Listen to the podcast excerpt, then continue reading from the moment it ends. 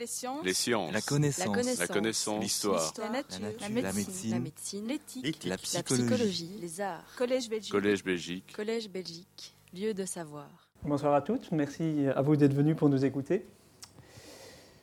La sécurité est actuellement partout dans nos sociétés. Elle est au cœur de l'actualité. On en a encore eu euh, l'exemple avec les commémorations des attentats hier, avec ce qui s'est passé à Anvers ce matin, ou ce qui se serait possiblement passé à Anvers, avec ce qui s'est passé à Londres euh, hier également. La sécurité est partout. C'est à la fois un motif de crainte pour les populations, un motif de politique publique, un domaine de débat, un domaine d'expertise. Et l'historien ne peut que, les historiens que nous sommes, nous ne pouvons qu'être interpellés par cette situation, par cette omniprésence de la sécurité, par cette prégnance de la sécurité dans le débat public, dans, l'ensemble des domaines de la vie en société. Aussi, il nous a paru important de poser la question, justement, de savoir si la sécurité a une histoire. Et pour y répondre, le premier point sur lequel nous aimerions revenir, c'est justement essayer de vous démontrer, de vous présenter l'apport de l'historien, ce que l'historien peut apporter, peut amener comme élément de compréhension, comme élément de critique face à un sujet omniprésent tel que celui-ci.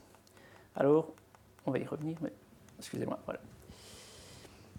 Qu'est-ce que, que peut apporter l'histoire à une étude de la sécurité, au débat public sur la sécurité? D'abord, je pense que le premier intérêt de l'histoire, de la méthode historique, de la critique historique, c'est de pouvoir revenir sur la construction des phénomènes.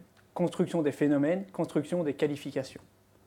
Les qualifications, les concepts tels que le crime, la violence, l'insécurité, je vais y revenir, mais aussi tous les, tous les concepts d'action publique à l'égard euh, et, la, manière dont tant la police que la justice doivent appréhender cette gestion du crime, de la violence, sont des phénomènes construits, construits dans le temps et dans l'espace. Ça, il faut le retenir, et nous y reviendrons. Deuxième intérêt de l'historien, c'est la question des temporalités. En étant historien, on ne peut que réfléchir à la question du rythme des phénomènes dans lesquels que nous observons aujourd'hui, des phénomènes euh, que nous vivons actuellement. On a l'impression actuellement, et beaucoup de discours reviennent là-dessus, d'être face à une situation inédite, jamais connue, euh, une situation euh, auquel la société contemporaine n'a jamais dû faire face. En étant historien, en se prenant le, regard de, l'historien et la posture, euh, prenant du recul, en prenant une posture diachronique, on peut rediscuter cette question-là. On va mettre en évidence, l'historien peut mettre en évidence que tout phénomène, tout phénomène d'insécurité, de sécurité, a une naissance, une genèse, ensuite évolue suivant des rythmes à déterminer, rythmes aussi où il faut comprendre quels, sont leurs teneurs, pourquoi ils évoluent, est-ce que c'est lié à des questions sociales, à des questions juridiques, à des questions politiques, à des questions économiques, souvent c'est un mix évidemment de toutes ces questions-là. Ça évolue, ça grandit, parfois ça décroît également. Si ça décroît, si un phénomène décroît, disparaît, parfois il est réactivé, et l'historien peut apporter cet éclairage si particulier, ce recul qui parfois manque dans la société actuelle, dans les discours contemporains. Un exemple très euh, révélateur de, cet intérêt de l'étude des temporalités face aux questions de, sécurité et d'insécurité, c'est justement cette notion de panique morale, panique sociale, hein, où on constate à travers le temps la réactivation, hein, l'apparition d'une panique face à un phénomène, une crainte sociale, une crainte de sécurité face à un phénomène, par exemple euh, la traite des blanches, et puis phénomène qui apparaît, qui atteint un climax, qui va décroître, qui va quelques années plus tard, parfois quelques décennies plus tard, être réactivé, reconnaître un nouveau pic et puis redisparaître. Donc deuxième intérêt de l'approche historienne sur les questions de sécurité, c'est cette étude des temporalités, de la chronologie et des rythmes. Troisième intérêt de cette approche historienne, c'est l'intérêt pour les acteurs. Tout phénomène social fait intervenir une série d'acteurs qu'il convient d'identifier, où il convient de voir, d'articuler les relations et les relations de pouvoir, d'influence, de, domination, pourrait-on dire, qui apparaissent entre eux. Ces acteurs sont multiples. Il y a évidemment des individus en tant que tels, et puis des catégories sociales, politiques, euh, professionnelle. Et donc, lorsque on parle actuellement de questions de sécurité dans l'espace public, dans l'espace politique, l'historien se doit de dire attention, il faut réfléchir aussi en termes d'acteurs, quels sont les groupes qui interviennent dans ces questions, qui sont partie prenante de ces questions. Voir le rôle des médias, médias traditionnels, médias nouveaux, euh, qui sont beaucoup discutés. Voir le rôle des élites du système, en discutant évidemment, en étant critique sur la composition de ces groupes. Réfléchir au rôle des experts. De plus en plus, on voit actuellement sur les questions de sécurité, euh, notamment en squattant les plateaux télé, toute une série d'experts de sécurité, d'experts parfois autoproclamés, parfois on peut se demander de quoi sont-ils experts, mais voir le rôle que peuvent occuper ces personnes dans la construction et la diffusion d'un discours sur la sécurité est particulièrement important. Et l'historien peut apporter un regard critique permettant justement de réfléchir aux différents intervenants de ces dynamiques et de ces acteurs de sécurité ou d'insécurité. Nous y reviendrons. Intérêt suivant, apport complémentaire de l'historien, évidemment, c'est que l'historien ne se contente pas d'analyser des discours, il analyse également des pratiques. Et l'attitude, et notamment les, attitudes, les comportements, la, manière de percevoir certaines pratiques à travers le temps. Un exemple parmi tant d'autres, euh, la dénonciation. Pendant tout un temps, a été très mal perçue dans nos sociétés, notamment au prisme des guerres mondiales. Hein. qui était dénonciateur, avait trahi, avait, euh, euh, exposé à, des représailles de la part des, Allemands, euh, des, patriotes, actuellement, il y a un discours qui a tendance à revaloriser la, dénonciation. Qui dénonce des fraudeurs, des fraudeurs sociaux, qui dénonce euh, des personnes qui sont responsables d'incivilité, euh, c'est un discours qui est beaucoup plus valorisé dans nos sociétés qu'il a pu être un instant. Donc l'intérêt de l'historien, c'est aussi de pouvoir historiciser ces pratiques. Enfin, l'historien, et ça fait un peu la synthèse de, de, tout ce que je viens de lire, de tout ce que je viens de dire, interroge essentiellement la question des continuités et des ruptures.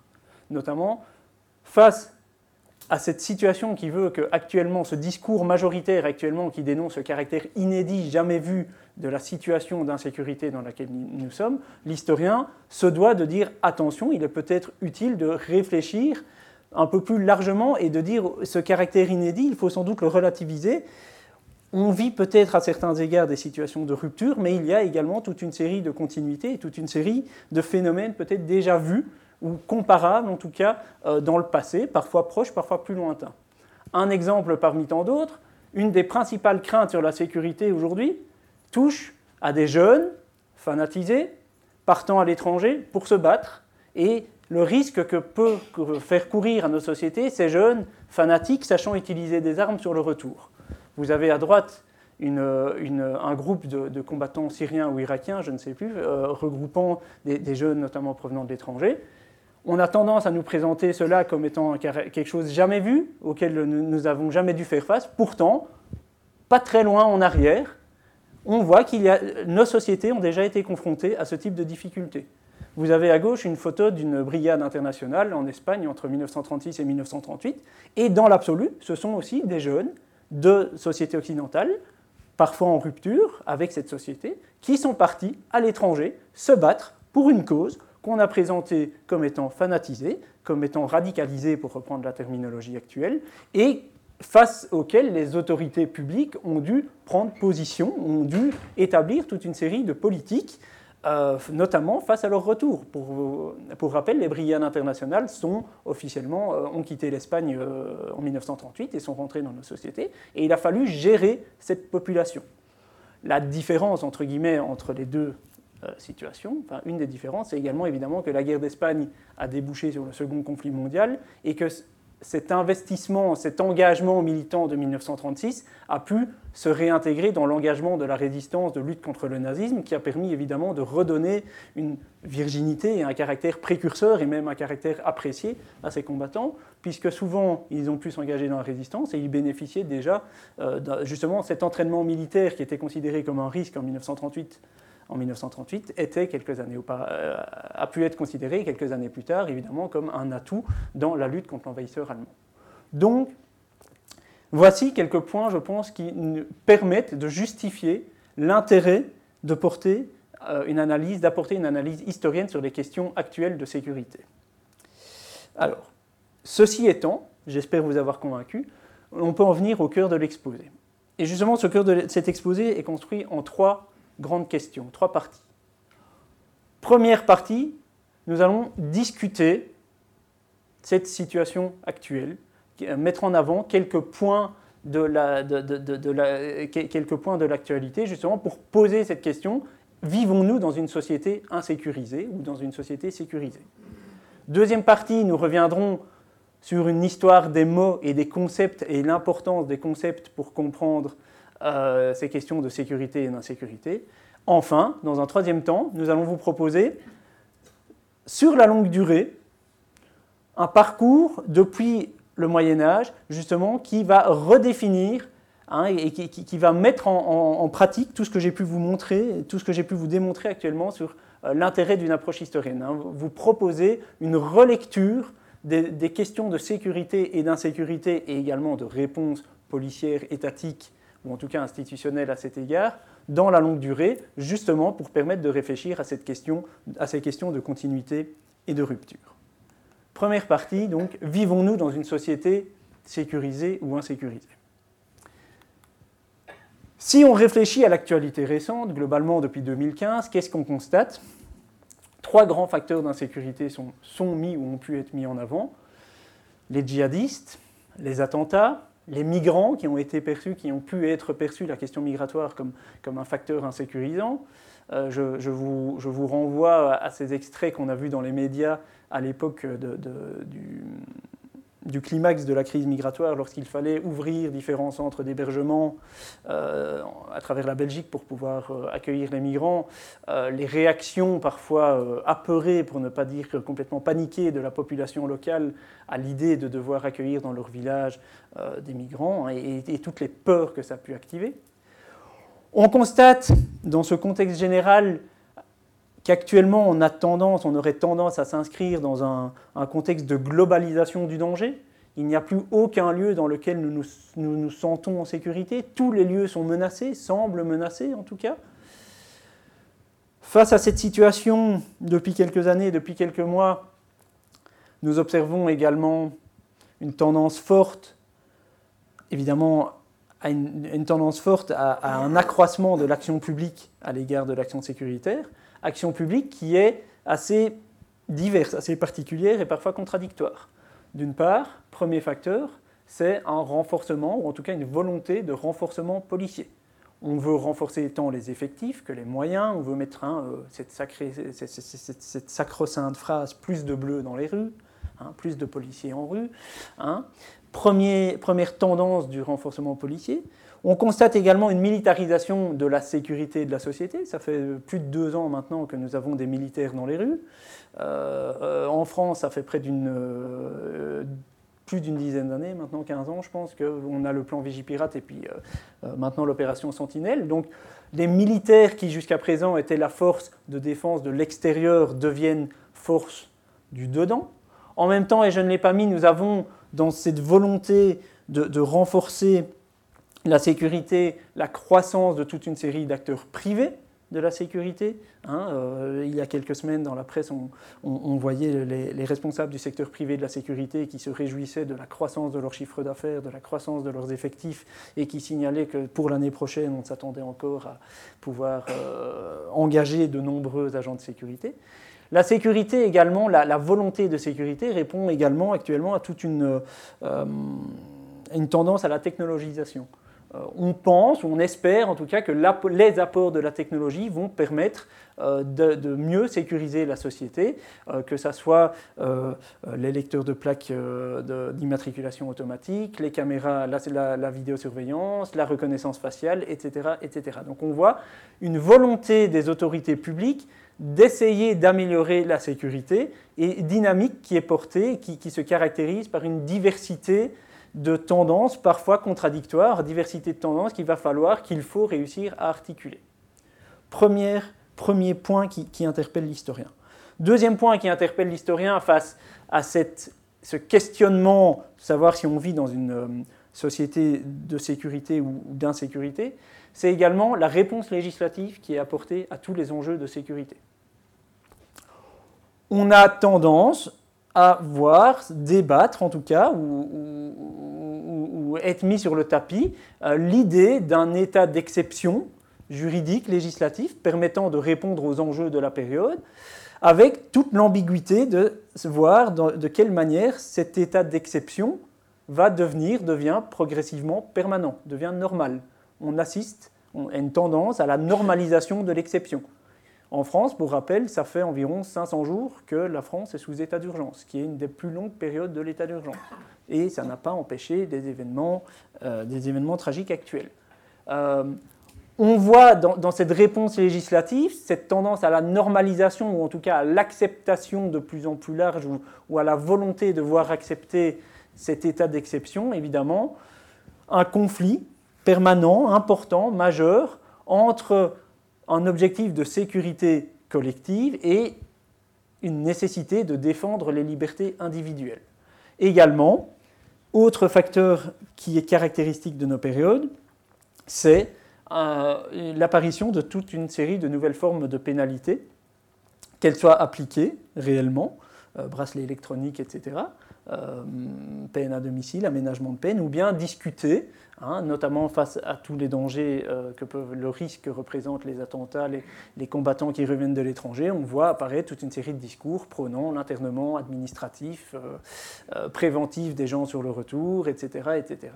En France, la discussion faut-il interner tous les fichiers S sans savoir ce que sont ces, personnes fichées, ce que représentent exactement les, fiches S, etc. Donc on est actuellement, pour résumer la, situation, euh, dans une, est-on dans une société de sécurité ou d'insécurité? L'historien que je suis ne, va pas apporter une réponse définitive, mais tient à signaler, à mettre en avant toute une série de facteurs qui interpellent. Facteurs qui, c'est vrai, peuvent paraître porteur ou en tout cas révélateur d'un changement, d'un tournant, révélateur d'une nouvelle manière de concevoir les choses, de nouveaux enjeux. Mais je pense, et ça, fera partie de, de, la dernière partie de l'exposé, qui doivent être remis en perspective beaucoup plus longue, qui doivent être historicisés pour qu'on se rende compte que ces questions-là, ces enjeux-là, ces dynamiques que vous observez ici à l'écran ne viennent pas de nulle part. Alors, un tout petit exemple justement je vous ai parlé actuellement essentiellement d'enjeux exceptionnels de la sécurité. Les attentats, les djihadistes, les migrants. Ce sont des enjeux exceptionnels qui, c'est vrai, occupent, euh, nos, attentions depuis, depuis quelques années. Pourtant, toutes ces questions que j'ai déjà soulignées, que je viens de souligner à propos de l'exceptionnel, j'aimerais que vous rendiez compte qu'on les retrouve également dans la quotidienneté. Les enjeux quotidiens de la sécurité vous y retrouvez également toutes ces questions-là et, toutes les difficultés d'assurer quotidiennement la, sécurité euh, euh, doit aussi être soulignées. Pour souligner ce point-là, pour revenir sur ce point-là, je vais ici vous parler d'une étude de cas, on pourrait dire. Vous présentez les enjeux de la sécurité rapidement à la frontière franco-belge au long du XXe siècle essentiellement dans la région Nord-Pas-de-Calais et No. C'est le, projet qui m'occupe actuellement.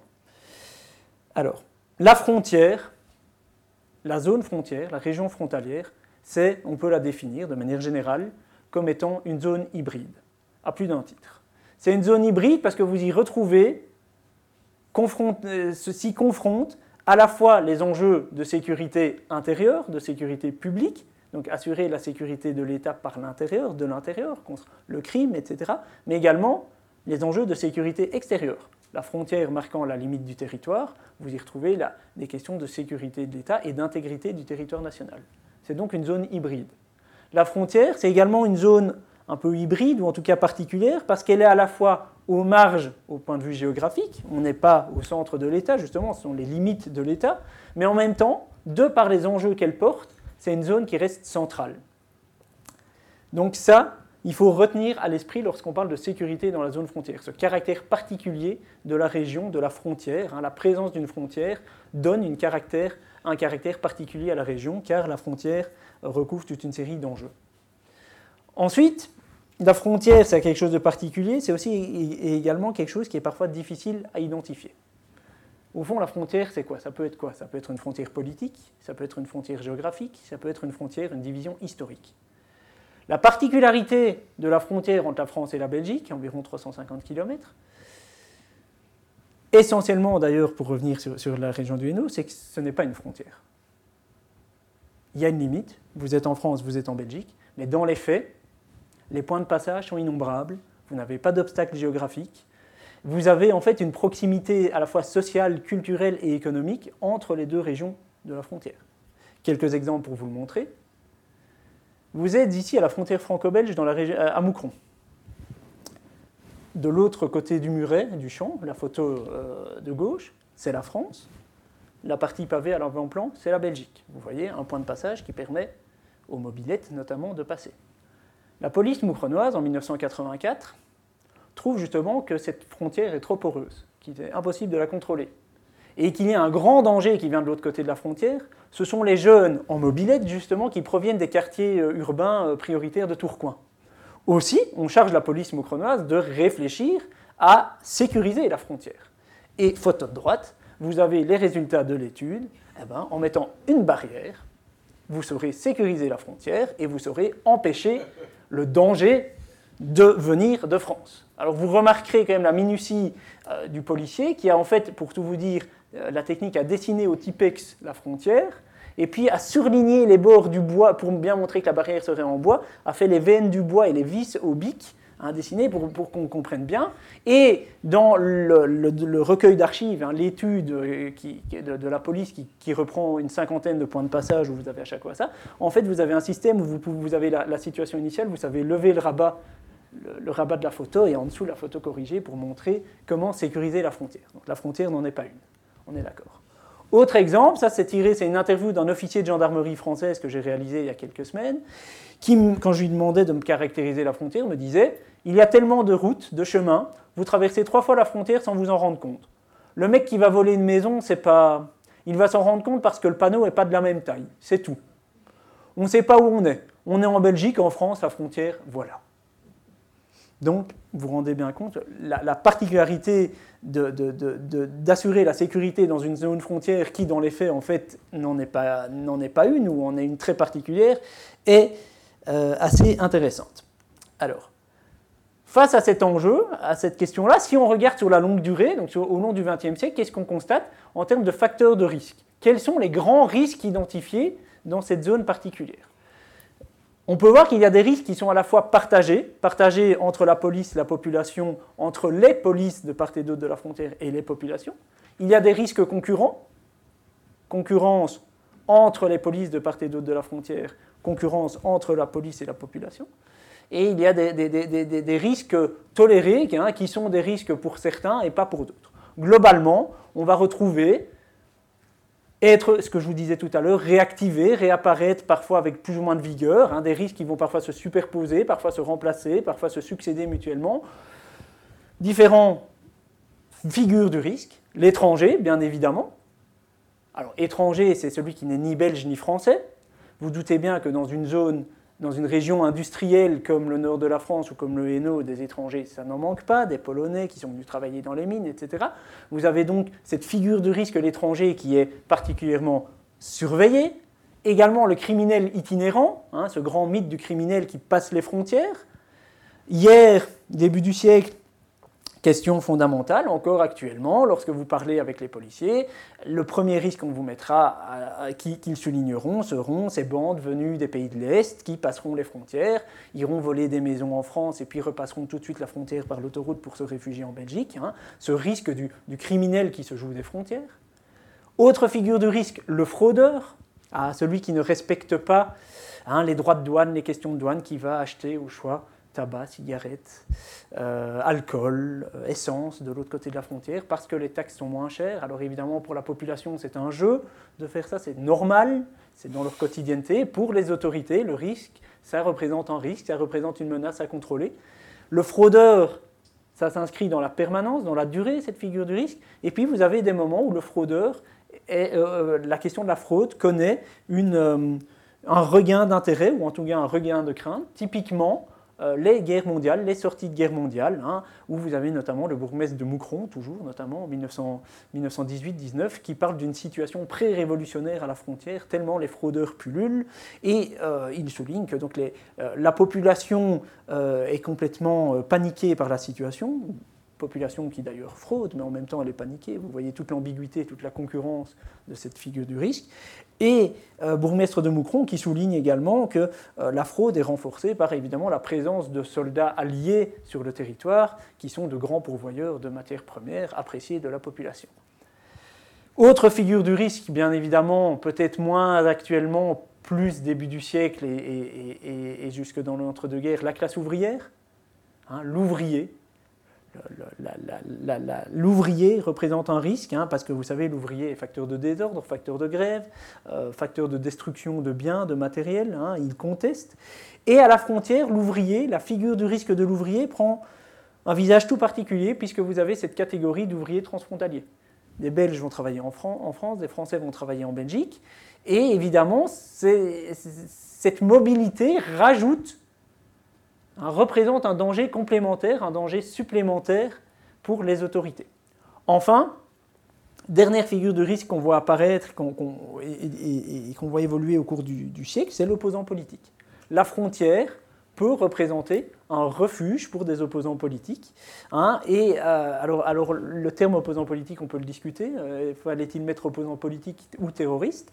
La frontière peut représenter un refuge, et donc quelqu'un qui veut porter un message politique d'opposition et ou violent dans un pays profite du, refuge de, la frontière pour, se, protéger et pour pouvoir agir de l'autre côté. À l'époque des attentats de Paris, on a beaucoup parlé de, la Belgique comme refuge euh, djihadiste en, critiquant l'inactivité des autorités belges à cet égard. Dans l'histoire, au long du XXe siècle, on voit d'autres moments où ces questions, ces critiques euh, apparaissaient déjà. Typiquement, la guerre d'Algérie représente une période où les autorités françaises vont critiquer l'inactivité des autorités belges dans la lutte contre le risque terroriste, que ce soit par rapport aux indépendantistes algériens, FLN, euh, Mouvement de Libération Nationale, ou Mouvement de Libération Nationale, mais également et par après, par rapport à l'OAS, Organisation de l'armée secrète, de, l'armée secrète. Donc les, les, Français s'opposant au, processus d'indépendance de l'Algérie. Et on voit ces critiques émaner de, des autorités euh, politiques, judiciaires, policières, mais également de, l'opinion publique, de la presse française, face à l'inactivité des autorités belges face à ces opposants politiques, face à ces terroristes, euh, selon le point de vue qu'on prenne en compte. Alors, on le voit, face à ces différents facteurs de risque, quelles sont euh, les réponses policières qui vont apparaître à travers le temps, à travers le XXe siècle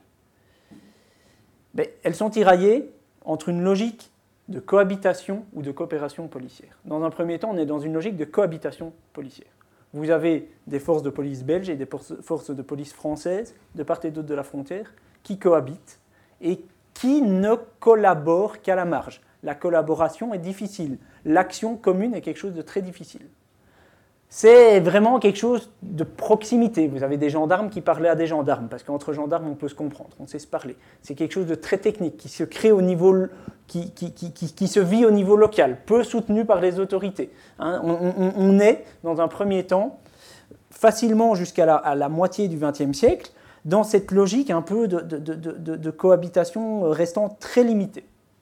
Et puis, progressivement, notamment lié au développement, à l'intégration européenne, à la multiplication d'accords internationaux, on va voir se développer une volonté de coopération policière beaucoup plus poussée, d'action commune, on pourrait presque dire, de, coordination, de coopération, de, de, politique de sécurité commune de part et d'autre de la frontière. Actuellement, le cadre de coopération entre la France et la Belgique est régi par deux accords hein, signés à Tournai, les accords de Tournai en 2001 pour les accords de Tournai 1 et en 2013 pour les accords de Tournai 2, et ont donné lieu à la naissance du CCPD. Le CCPD, c'est quoi? C'est le Centre de coopération policière et douanière de Tournai, qui est un organe dans les locaux de la police à Tournai, où vous avez des policiers français, des gendarmes français, des douaniers français, des policiers belges, un douanier belge, c'est la Belgique, un douanier, qui coopèrent et qui apportent un soutien aux unités de terrain pour assurer la sécurité. Et c'est un organe un peu hybride, un peu particulier, le CCPD, qui est très fort valorisé dans les discours officiels actuellement, dans, la politique, hein, lorsque euh, les, hommes politiques doivent vendre leur action en matière de sécurité, le CPPD évidemment et les accords de tournée sont évidemment mis en avant. Malgré tout, il existe il subsiste toute une série d'insuffisances dans le, processus de coopération policière au sein des accords de tournée. Toute une série de difficultés qui tiennent notamment au fait que euh, les enjeux policiers, le pouvoir de police, c'est un pouvoir régalien par excellence et que ça nécessite évidemment des questions d'accepter de perdre une partie de, sa, de, son autorité régalienne si on accepte que euh, un policier d'un autre pays intervienne sur le territoire national. Vous avez ici un projet. Il faudrait tracer de chaque côté de la frontière franco-belge et par voie d'entente diplomatique une zone d'une certaine étendue dans laquelle la police des deux pays aurait le pouvoir de continuer la surveillance exercée sur les individus suspects et même de procéder à l'arrestation des présumés coupables, de concert toutefois avec la police locale intéressée. Ce que je viens de vous dire, on, aurait l'impression d'y voir les accords de tournée et toute la logique actuelle de coopération policière, ou ce vers quoi on aimerait tendre, notamment ce fameux droit d'arrestation de l'autre côté de la frontière. Pourtant, cette citation date de 1907 pour vous montrer, quand je vous disais le caractère inédit des choses, voilà, ça fait en fait plus de 110 ans qu'on discute de cette nécessité d'effacer la frontière en termes sécuritaires et de pouvoir trouver une logique pour que les policiers puissent justement passer la frontière et puissent dépasser ce problème du criminel itinérant qui passe la frontière dès qu'il est poursuivi. Hein. On le voit, Actuellement, les accords de tournée, sont, on dit, sont insuffisants, tournée 2. Il faut aller vers un accord de tournée 3 pour permettre ce fameux droit d'arrestation.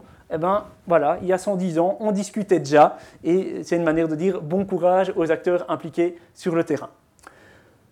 Cette question, pour vous dire que, et je vais avancer, il faut vraiment historiciser les problèmes et les situations que nous vivons actuellement.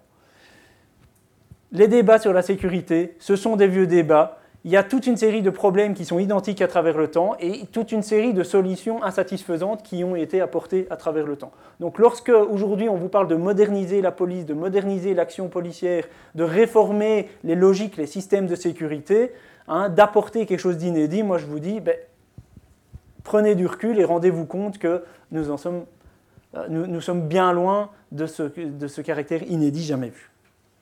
Ceci étant, nous pouvons passer justement pour un peu quitter ce terrain de la frontière à la deuxième partie d'exposé qui concerne le poids des mots. Revenir au fond sur les différences, sur les questions de vocabulaire autour de la sécurité. On a déjà parlé aujourd'hui de sécurité, d'insécurité, d'action policière, etc. Qu'y a-t-il derrière ces mots-là? D'abord, se rendre compte de la diversité des mots pour exprimer la crainte, le danger, la peur, danger, menace, risque, aléa, insécurité. Ce sont autant de mots, autant de synonymes qu'on peut utiliser pour décrire les situations euh, de menace actuellement. Ces différents mots, vous avez évidemment des nuances. Certains font plus référence à des sentiments subjectifs, d'autres à des états objectifs. Certains de ces mots permettent d'exprimer un point de vue individuel, d'autres expriment un point de vue plus collectif, mais on se rend compte de la diversité des mots pour exprimer la crainte et le danger. Pour exprimer la protection, vous avez aussi plusieurs mots, mais c'est plus limité. Sécurité et sûreté, essentiellement, ce sont les mots qui reviennent, qu'aujourd'hui on a parfois tendance à utiliser l'un pour l'autre. Hein, mais on peut réfléchir au fond quelles sont les différences entre ces deux mots. D'abord, retenir que ce sont des mots piégeants, qui ont des sens multiples, et que ces sens vont différer selon les époques. Actuellement, ben on sait, hein, euh, omniprésence de, ces questions, euh, j'en ai parlé euh, dans les médias, les nouveaux médias, dans l'expertise, dans les discours politiques, et je tenais à signaler que pour la première fois d'ailleurs avec notre gouvernement Michel, nous avons non plus seulement un ministre de l'Intérieur, mais un ministre de l'Intérieur et de la Sécurité. Donc il y a, une, une apparition, en tout cas un retour à l'avant-plan de cette notion qui est assez importante. Alors si on regarde dans les dictionnaires, qu'est-ce qu'on voit?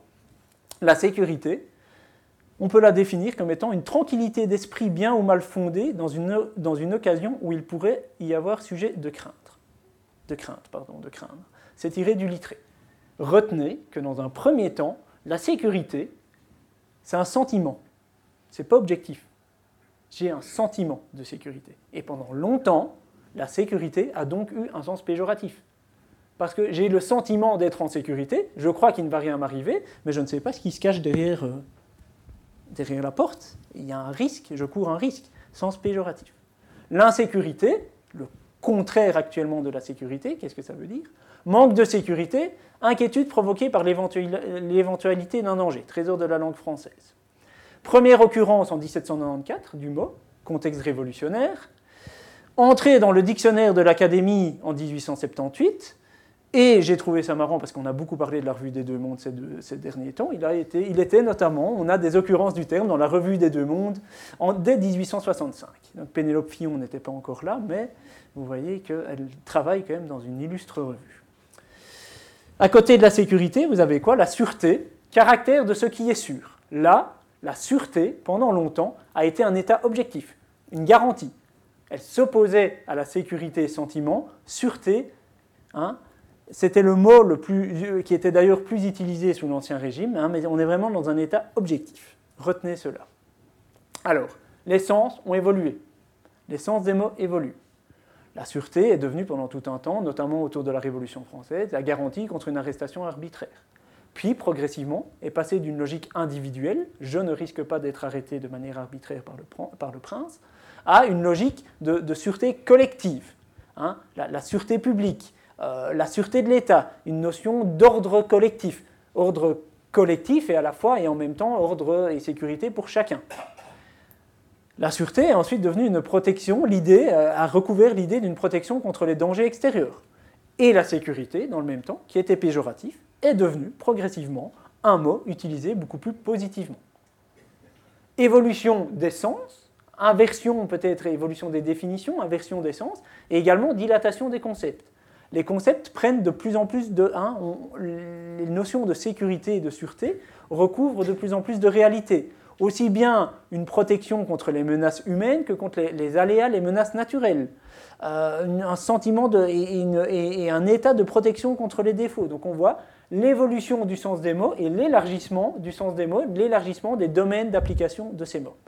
Actuellement, on est, si on vous demande de définir la sécurité, dans une frontière brouillée. C'est un de ces concepts un peu indéfinissables, et c'est justement toute la difficulté de mener des politiques de sécurité, puisque la sécurité n'est pas la même pour moi que pour M. Cauchy, que pour vous dans la salle. Hein, c'est à la fois un sentiment et un état objectif. On est tous dans, cette question de la gestion de risques et de menaces, dans cette, difficile euh, euh, définition de la chose. Dernier point sur les mots, la notion de sécurité, elle pose, elle présuppose, elle porte en elle une notion d'action. Il faut agir pour la sécurité. Il y a, un besoin d'intervention. Et donc ça pose, ça, nous permet d'aborder d'autres concepts qu'on peut utiliser. La notion de sécurisation, rendre sûr un lieu, un endroit. La notion de sécurisation. La sécurisation, c'est quoi? Ça vient des sciences politiques, notamment c'est fort utilisé en relations internationales. C'est le processus de nommer un risque, une menace, et de, que, cette, cette, euh, cette, menace qui est nommée, qui est mise en avant par une autorité, soit acceptée de manière légitime par une large partie de la population et qu'elle soit ensuite prise en compte dans les politiques publiques. Donc cette notion de construction de la sécurité, de construction du risque important à prendre en compte. Sécurisation pose aussi le concept de désécurisation, son inverse. Lorsqu'une autorité publique considère qu'une réalité n'est plus une menace, ne la pointe plus comme un risque, et donc il ne faut plus agir à son égard. Cette notion d'action sous-entend évidemment la notion de police. Pour assurer la sécurité, l'institution sur laquelle on va compter, au premier plan, c'est la police. La police, c'est également un terme piégeant. C'est également un terme polysémique, multiple. Euh, ce n'est pas uniquement la police de sécurité publique, la police telle qu'on la connaît, institutionnelle telle qu'on la connaît aujourd'hui, qui euh, euh, d'ailleurs apparaît à un moment donné dans l'histoire, nous y reviendrons, mais la, police est également une police d'assurance, enfin, l'idée de police est également l'idée de police d'assurance qui vous permet de gérer, d'anticiper les risques, la police de sûreté qui vous permet de garantir toute une série de libertés individuelles, et également la police de sécurité publique, donc cette institution euh, dont nous avons déjà parlé et dont nous reparlerons. Alors, pour terminer, un petit graphique pour vous montrer justement l'évolution de l'usage des mots. Alors, euh, ça représente ce que, ça représente, mais, en même temps, je trouve que ça révèle quelques points. C'est tiré de, Google, des corpus Google de texte numérisés, qui permettent d'interroger la présence, l'occurrence d'un terme dans les corpus numérisés. Vous avez ici en fait les courbes d'utilisation, de fréquence d'utilisation des termes sécurité, sûreté, insécurité et sécurité publique euh, dans le corpus francophone de Google, que Google a numérisé. Donc on voit, hein, lorsqu'on vous disait que cette inversion de sens et cette inversion d'utilisation entre sûreté, c'est la courbe verte, et sécurité, la courbe orange, celle qui monte plus, plus, ou moins orange. On, voit ce graphique illustre euh, ce phénomène-là, illustre l'omniprésence de la question de la sécurité euh, actuellement. Je vous disais que c'était un, contexte qui, un concept qui avait tendance à, grandir euh, actuellement. et puis l'insécurité qui, elle, apparaît aussi à un moment donné, très peu d'utilisation, très peu d'occurrence. Et puis, hein, globalement, on voit ça commence à croître à partir des années 40 et de plus en plus cette question de l'insécurité actuellement est en, place actuellement. La sécurité publique, je, l'ai mis pour comparaison, restant relativement peu utilisée, mais évidemment, le corpus numérisé par Google étant très large, c'est normal qu'on ne fasse que peu intervenir cette question-là. Je passe maintenant la parole à Xavier, après avoir dressé ce, paysage, qui va vous présenter donc les différentes étapes pour une histoire des insécurités. Bien, donc après avoir euh, procédé à une sorte de déconstruction du concept à, partir de la réflexion que l'historien peut se faire euh, en vivant les situations d'aujourd'hui, en observant la situation d'aujourd'hui, et puis en reprenant une attitude traditionnelle de l'historien qui est d'étudier l'histoire des concepts, des mots même qu'il utilise, puisque les mots sont piégeants. Avant de pouvoir reconstruire une histoire, il faut évidemment pouvoir déconstruire et bien comprendre les mots dont il s'agit. Nous allons euh, brièvement, je vais vous proposer une sorte de grille de trame, de jalon pour une histoire des insécurités. C'est bien sûr une vision très cavalière, une vision très globale, qui suppose énormément évidemment euh, d'études, de, cas concrets et de nuances. C'est plus une grille qui permettrait justement de, lancer un chantier de recherche euh, et sur des objets extrêmement concrets. De montrer à la fois des permanences, mais également des, des innovations. Alors pour pour justement ne pas tomber dans le piège du vocabulaire, l'idée était de partir des contextes, de euh, reconstruire une évolution dans la longue durée occidentale autour de la question de l'État et la question du, politique justement comme garant de la sécurité, puis euh, d'observer quelques lieux de sécurité ou d'insécurité, quelques figures d'insécurité et quelques réponses à l'insécurité. Et plutôt partir d'ailleurs de l'insécurité que de la sécurité, ce qui est plus facile. Mais une petite remarque concernant l'usage du temps par l'historien. Bon, l'historien utilise évidemment euh, comme instrument de mesure le temps, mais son instrument de mesure est plus complexe qu'on ne le croit. Le temps n'est pas linéaire pour l'historien, et je me réfère ici à la définition, à la réflexion de Fernand Brodel sur la superposition des temps, qui distingue dans un certain nombre de phénomènes, et même des phénomènes relativement euh, naturel, écologique, puisqu'il fait sa thèse sur la Méditerranée au temps de Philippe II, donc l'objet, une mer et ses, frontières à une période déterminée, et qui distingue le temps court, le temps médian et le temps long, en prenant justement l'analogie de la mer avec l'écume de surface, le temps court, le temps du politique, du médiatique, des événements et de l'individu, le temps médian qui est le temps des générations, c'est le temps de l'éducation, des structures sociales et économiques, c'est souvent le temps de la société, des groupes et des groupements, et puis le temps long, celui des profondeurs, des abysses, le temps millénaire des structures mentales, le temps géographique et anthropologique. Donc il faut garder cette, idée-là quand on, de manière analytique et, simplificatrice, je distingue un certain nombre de sociétés. Alors commençons par une catégorie qui n'a rien d'original, les sociétés traditionnelles, 1300-1750, le temps de l'État moderne, 1750-1880, le temps de l'État social, 1880-1980, et le temps de l'État euh, que l'on peut euh, maintenant, à partir de nombreuses études, notamment de criminologie, de sociologie, appeler l'État néolibéral. Mais il faudra bien s'entendre sur, sur, ce que signifient ces termes, bien entendu. Euh, il ne s'agit pas de termes politiques au sens strict du mot, mais de termes plus génériques concernant la, lecture des grandes évolutions de la société. Alors, les sociétés traditionnelles, tout d'abord, les sociétés traditionnelles, leur leur construction sécuritaire, tout d'abord, repose sur un contexte qui, qui, demeure encore au niveau local dans pas mal de situations, mais qui était généralisé à la période pré-industrielle. Vous avez la prégnance des rapports de proximité. C'est une société de face à face. Et le, la peinture ici, qui est une peinture italienne euh, du XVIIe siècle, euh, représente un homicide de, vendetta, une sorte de duel au couteau qui a mal tourné, mais vous avez un, certain nombre des éléments de, ce que représente le danger ou le risque pour la société, le risque majeur qui est celui de l'homicide. Nous sommes dans une situation de face à face, les gens se provoquent, se connaissent et vivent ensemble généralement euh, pour une grande partie de leur vie dans le même espace. Et de ce fait, euh, la plupart des risques émanent de gens ou de choses que l'on connaît. Il y a une assignation de rôle précis, les jeunes, les paysans, les soldats, les femmes, et chacun a son rôle. L'homicide, par exemple, est essentiellement masculin. S'il y a une femme qui apparaît ici dans le décor, elle apparaît comme témoin à côté des témoins officiels qui sont choisis. Il s'agit bien d'un duel provoqué dans un contexte. On est au cœur de, la ville, hein. on voit une église à l'arrière qui, ressemble à celle de Florence. Hein.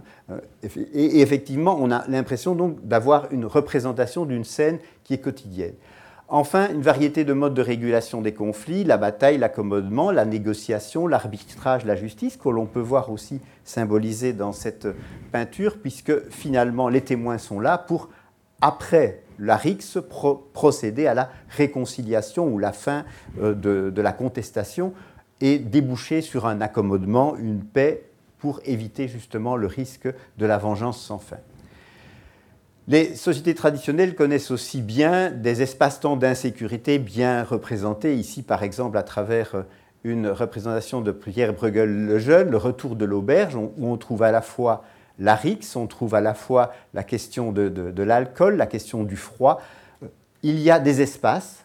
Des espaces sont divisés entre les espaces civilisés occupés par les humains et puis le monde sauvage, la forêt, la montagne, le désert les chemins, la taverne, qui sont autant de lieux où l'insécurité peut menacer plus qu'ailleurs, et également des temps classiques, là aussi on est peut-être dans une, anthropologie euh, du temps long, hein, la nuit, l'hiver, la fête, qui sont trois moments dans la vie euh, des sociétés et des individus qui peut provoquer une insécurité. Les figures de l'insécurité dans ces sociétés traditionnelles, largement rurales, hein, aussi 10, 15, 20% de la population vit en ville jusqu'à 1750, c'est beaucoup. Donc on est évidemment dans un Occident largement rural, euh, est marqué par différentes euh, figures d'insécurité qui vont cristalliser justement un certain nombre euh, de, problématiques. La première, c'est les insécurités identitaires. Elles ne sont pas neuves. le Moyen Âge connaissait le juif, l'hérétique, la sorcière comme figure qui à un moment donné symbolise quoi qu'elles aient fait ou quoi qu'elles soient, symbolisent à un moment donné euh, justement une menace et un autre qu'il s'agit de mettre à l'écart, mais aussi des insécurités démographiques importantes, la mort violente ou la mort tout simplement, euh, je dirais, par la maladie. Hein. Pensons à la, grande peste noire, par exemple, qui va décimer une grande partie de l'Europe au XIVe siècle. Les insécurités sociales, euh, qui se manifestent, à travers certains types de circulation qui font peur.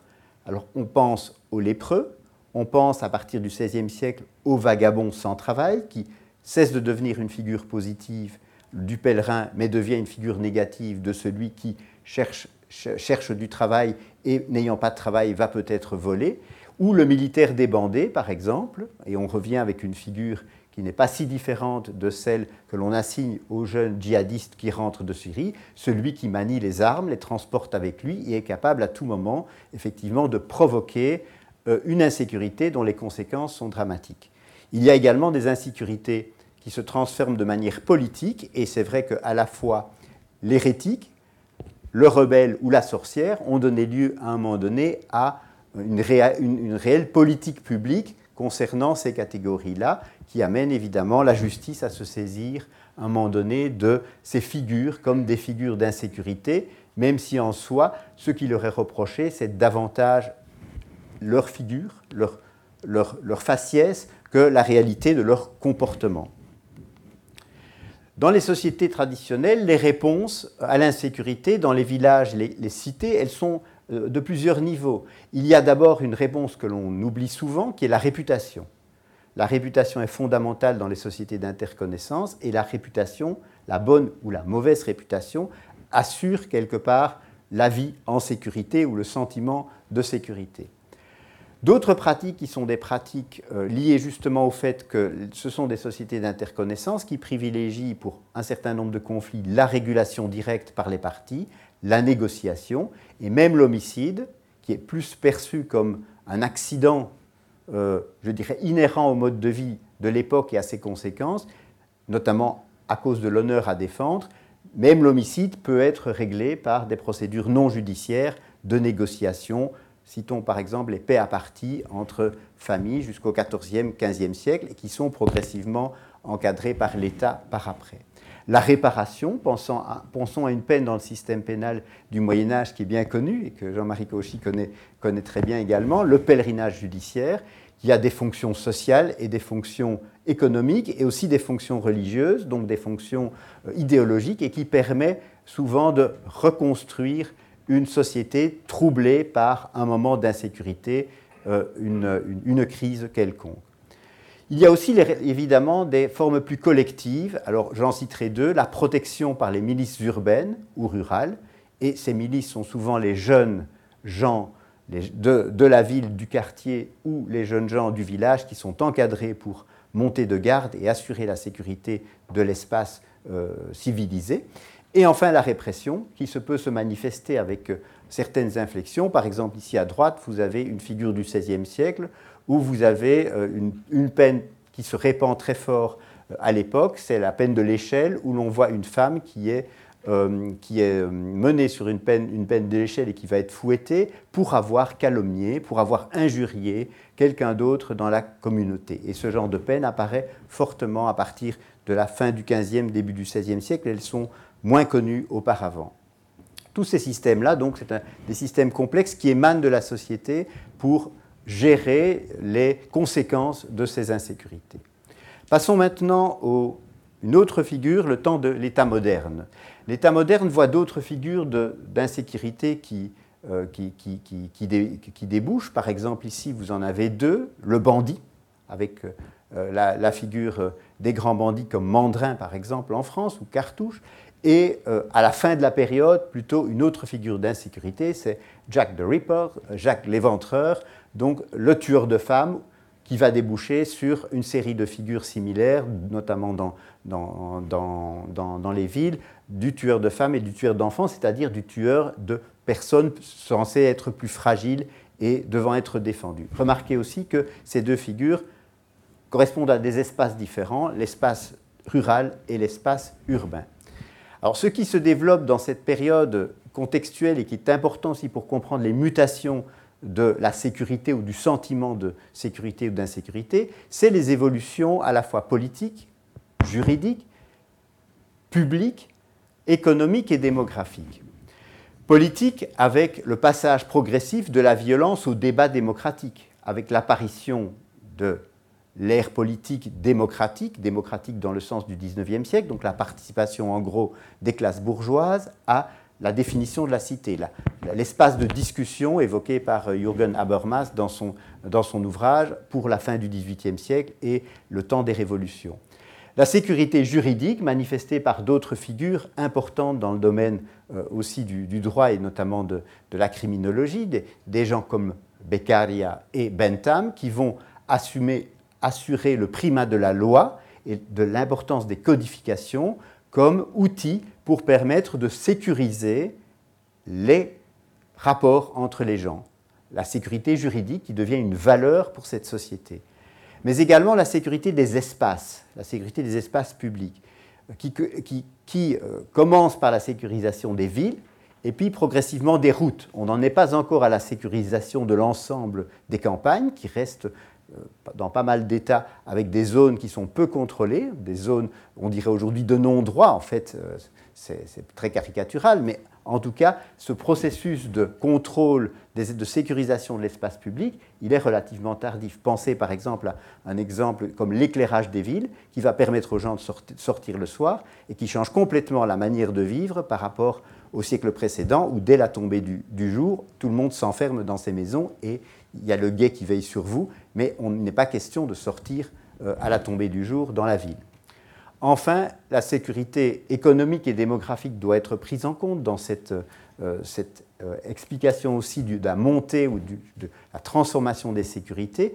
Il y a une croissance économique de la production agricole, l'industrialisation, qui va entraîner une plus grande sécurité politique et puis euh, économique, pardon, et la sécurité démographique. Ne l'oublions pas, la baisse de la mortalité, qui est le mécanisme qui va permettre euh, le, décollage de l'Occident et la croissance euh, agricole et industrielle, cette baisse de la mortalité est évidemment également vécue comme un temps de sécurisation où l'enfant, par exemple, qui vient de naître, devient une valeur plus importante qu'à l'époque où un sur deux disparaissait avant un an les espaces-temps d'insécurité, j'en ai déjà touché un mot, on trouve en gros trois grands espaces où se, posent les enjeux de, la sécurité et de l'insécurité. Les campagnes, qui restent souvent considérées comme des zones de non-État, où la sécurité est assurée de manière traditionnelle, hein, et essentiellement à l'échelle de l'Europe, le sud et l'est de l'Europe, qui sont considérées comme des zones euh, où l'État reste en retrait par rapport à des régulations traditionnelles.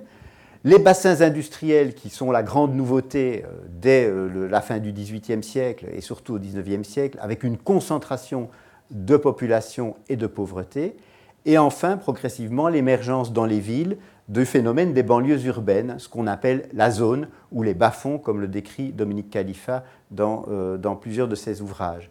On voit émerger donc des espaces particuliers qui symbolisent pour une partie de la population l'insécurité. Et les temps de l'insécurité sont principalement dans cette période euh, le temps de la crise agricole, au début de la période, l'émeute, l'émeute frumentaire, qui souvent euh, est très crainte parce qu'elle elle met en jeu effectivement la survie des populations, elle mobilise l'ensemble des populations. Ce n'est pas pour rien que souvent les femmes sont à la tête de ces émeutes frumentaires. Et puis avec l'industrialisation, la grève, qui apparaît comme une figure également de crise et d'insécurité, ou la crise politique, la révolution. Vous m'excusez, je dois être très schématique, mais si vous avez des questions après, on pourra revenir sur ces éléments. Parmi les figures d'insécurité, je reviens aux deux figures que j'ai euh, décrites, qui représentent un peu deux archétypes de ces figures qui vont mobiliser les habitants de, euh, et, les, États au temps de l'État moderne. D'une part, dans les périphéries, le brigand, le brigand, c'est le symbole de ces zones rurales qui ne sont justement pas aux mains de l'État. Et donc lutter contre le brigandage, c'est une opération politique de première importance.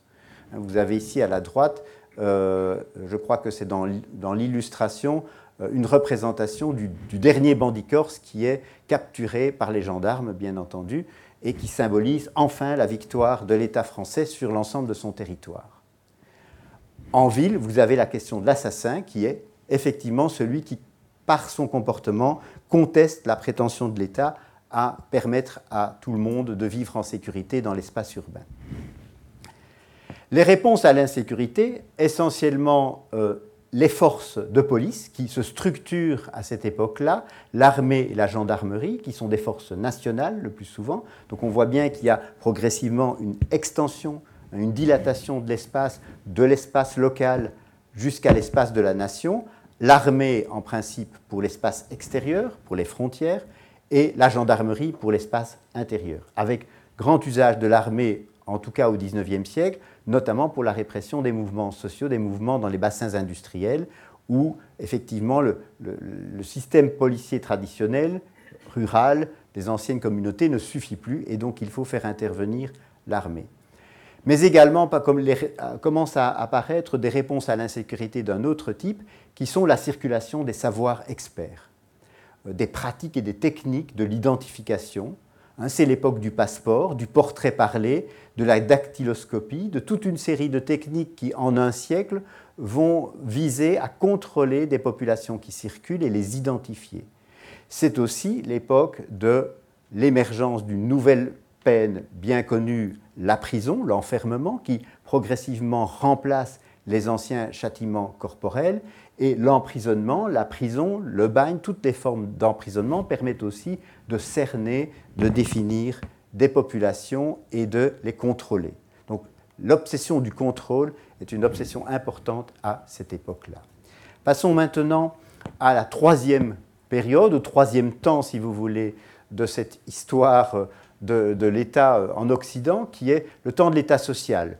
1880-1980, que l'on peut définir dans un premier temps, qui est l'État prévoyant, c'est-à-dire l'État qui progressivement va instaurer un certain nombre de, d'amortisseurs, de, coussins pour éviter les crises, et puis l'État providence, celui qui va progressivement vouloir piloter justement la réduction des inégalités pour limiter l'insécurité. Donc ce qui est très important, c'est euh, les transformations sécuritaires. Et dans notre pays particulièrement, mais dans d'autres pays également, ces transformations sécuritaires vont être nourries par les expériences d'insécurité euh, surtout des périodes de guerre et d'occupation. Donc il y a un renforcement entre les politiques de création de l'État social et les expériences de guerre. J'en ai ici cité quatre, on pourra évidemment en, discuter d'autres. La question de la sécurité sociale, depuis les premières caisses de prévoyance mutuelle entre ouvriers jusqu'à la sécurité sociale généralisée. La question de la sécurité publique, qui, s'applique non seulement à l'espace urbain, aux routes, mais à l'ensemble du territoire, mais également à des territoires qui jusqu'alors échappaient à l'œil de la police, qui sont le territoire privé des familles et des maisons, puisque l'intervention de l'État dans les familles devient au XXe siècle une réalité extrêmement importante et les policiers, les assistants de police, les juges de la jeunesse peuvent pénétrer jusqu'au cœur des taudis des familles pour euh, éventuellement retirer un enfant en danger et le mettre dans une institution. La sécurité économique, on connaît bien le problème de cette période de gérer les crises industrielles et les questions de plein emploi et de l'émergence même de la catégorie de chômeurs et de chômage, qui, montre bien qu'à un moment donné, avoir un emploi devient, je dirais, une condition euh, première de sécurité.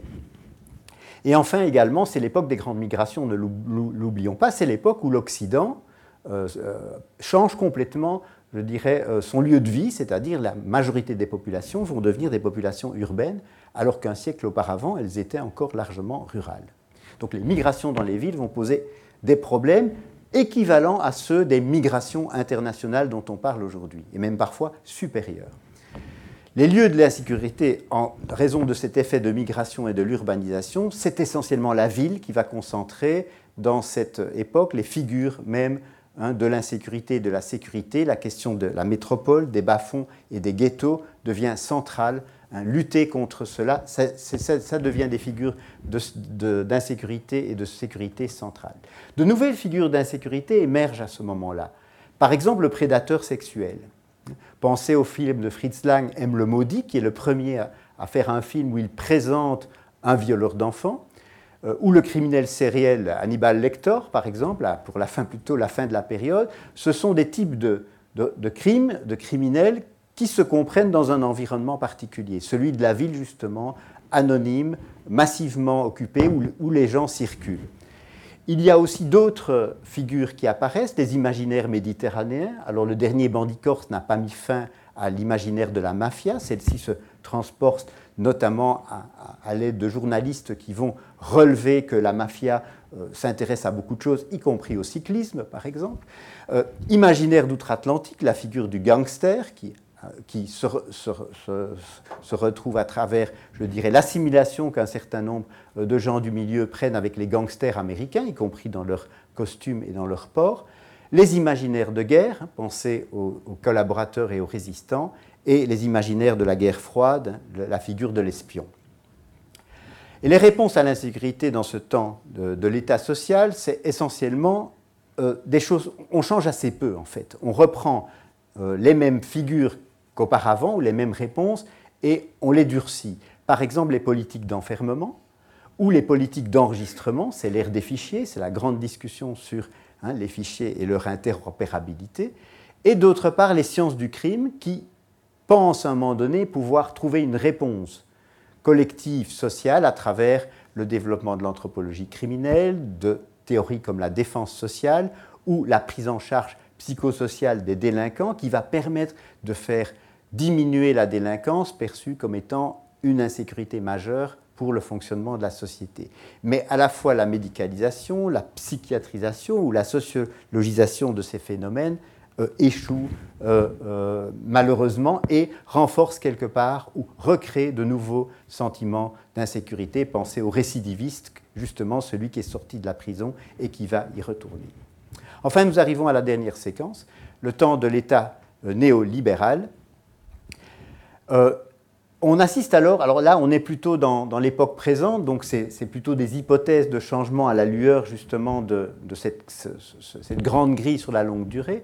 D'une part, on, assiste à une mutation des investissements sécuritaires dans les différents champs que j'ai évoqués tout à l'heure. À la fois la sécurité économique est fort atteinte par la question des crises, la crise qui dure et les précarisations.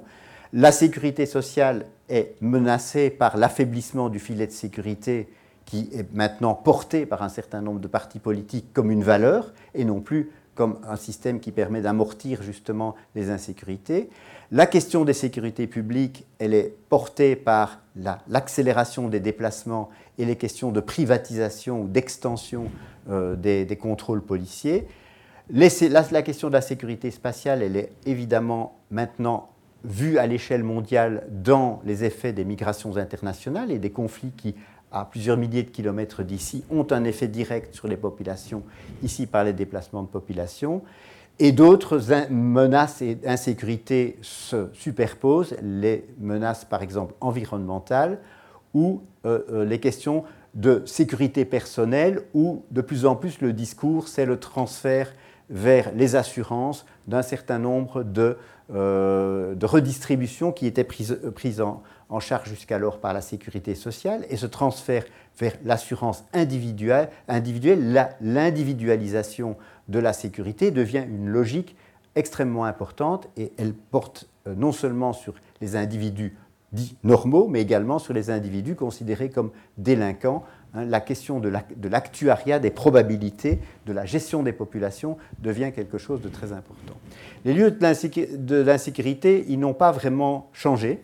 On a d'une part essentiellement la ville qui concentre toujours les figures de l'insécurité, les espaces publics, euh, accentués par le fait que euh, ces, espaces publics sont souvent maintenant munis de caméras de télévision, donc que la visibilité de ces espaces peut être donnée en temps réel à tout le monde, et également l'intrusion de plus en plus grande euh, de des, organes de sécurité dans les lieux de la famille et du domicile, par exemple à travers les campagnes contre la violence conjugale ou la violence entre partenaires. parmi les figures d'insécurité, des nouvelles figures d'insécurité émergent pendant cette période. Euh, le jeune des cités, ce sont des figures, ce sont des constructions qui à un moment donné euh, émergent, et elles émergent peut-être avec plus de force qu'autrefois grâce à la généralisation ou à cause de la généralisation des médias et de la médiatisation euh, généralisée de la société qui permet de transmettre plus rapidement ces figures. Citons par exemple le jeune des cités, les bandes ethniques, les prédateurs, hein, tueurs en série, tueurs en masse, prédateurs sexuels, ou les terroristes qui deviennent euh, des figures, alors à ce moment-là, qui sont régulièrement mobilisées et activées dans l'actualité. Alors voilà pour terminer, euh, à cette période, c'est plus des questions, plus une, insécurité dans, le diagnostic et l'analyse. Que peut-on faire? Euh, Il y a des réponses à l'insécurité traditionnelle à travers des politiques de prévention, mais il y a aussi tout un discours, y compris chez les criminologues, il n'y a rien qui fonctionne. Hein. le nothing works, rien ne fonctionne. Tout ce qu'on a essayé pour faire diminuer l'insécurité ne fonctionne pas, mais peut-être, rappelons ce que disait Jonas, est pour d'autres raisons? Parce que justement, le sentiment d'insécurité ayant fortement augmenté, forcément, les réponses ne peuvent pas marcher. Il y a la question de la police de proximité, hein, symbolisée ici par euh, une, petite représentation qui évoque également la dimension historique du, du, garde civique jusqu'au policier, euh, policier bruxellois. Euh, la police de proximité qui apparaît comme une réponse euh, justement pour répondre aux demandes presque de manière flexible aux, aux, réponses de la population. Et en même temps, il y a des doctrines comme la tolérance zéro qui sont des doctrines qui visent à dire que sur certains comportements, il, n'y a qu'une seule réponse, c'est non. Donc il y a une gestion progressivement différentielle des comportements. La loi ne s'applique plus pour tout le monde de la même façon. Certains comportements sont plus fortement stigmatisés ou criminalisés que d'autres. Voilà, donc ça nous amène peut-être à une petite conclusion, peut-être réflexion en guise de conclusion après ce parcours en trois temps euh, extrêmement rapide, que retenir? D'une part, que l'histoire peut apporter, notamment avec d'autres sciences sociales, euh, une, attention particulière sur l'observation comment un problème, ici l'insécurité comme problème, est-il né? Par qui est-il posé? À qui profite-t-il? L'historien regarde ses sources, identifie ses sources et voit que la sécurité est évidemment une réalité qui peut permettre des discours de beaucoup de, personnes différentes et parfois opposées. Démêler l'information de l'intoxication, ça devient de plus en plus une tâche euh, importante aussi de l'historien. Hein. Mesurer quelles populations sont réellement concernées par un problème, répondre aux mécanismes profonds et non aux symptômes du problème, et évaluer correctement les réponses. Hein. Une piste, par exemple, à côté d'étudier ce qui est, euh, ce qui est de l'insécurité, c'est étudier ce qui n'est plus de l'insécurité pour euh, nous. Par exemple, le fait effectivement de pouvoir sortir le soir pour le bourgeois du XIXe siècle n'est plus une insécurité par rapport à son ancêtre au XVIIe siècle. Les sciences, la connaissance, la connaissance, l'histoire, la, nature, la médecine, l'éthique, la, psychologie, les arts, Collège Belgique, Collège Belgique, Collège Belgique, lieu de savoir.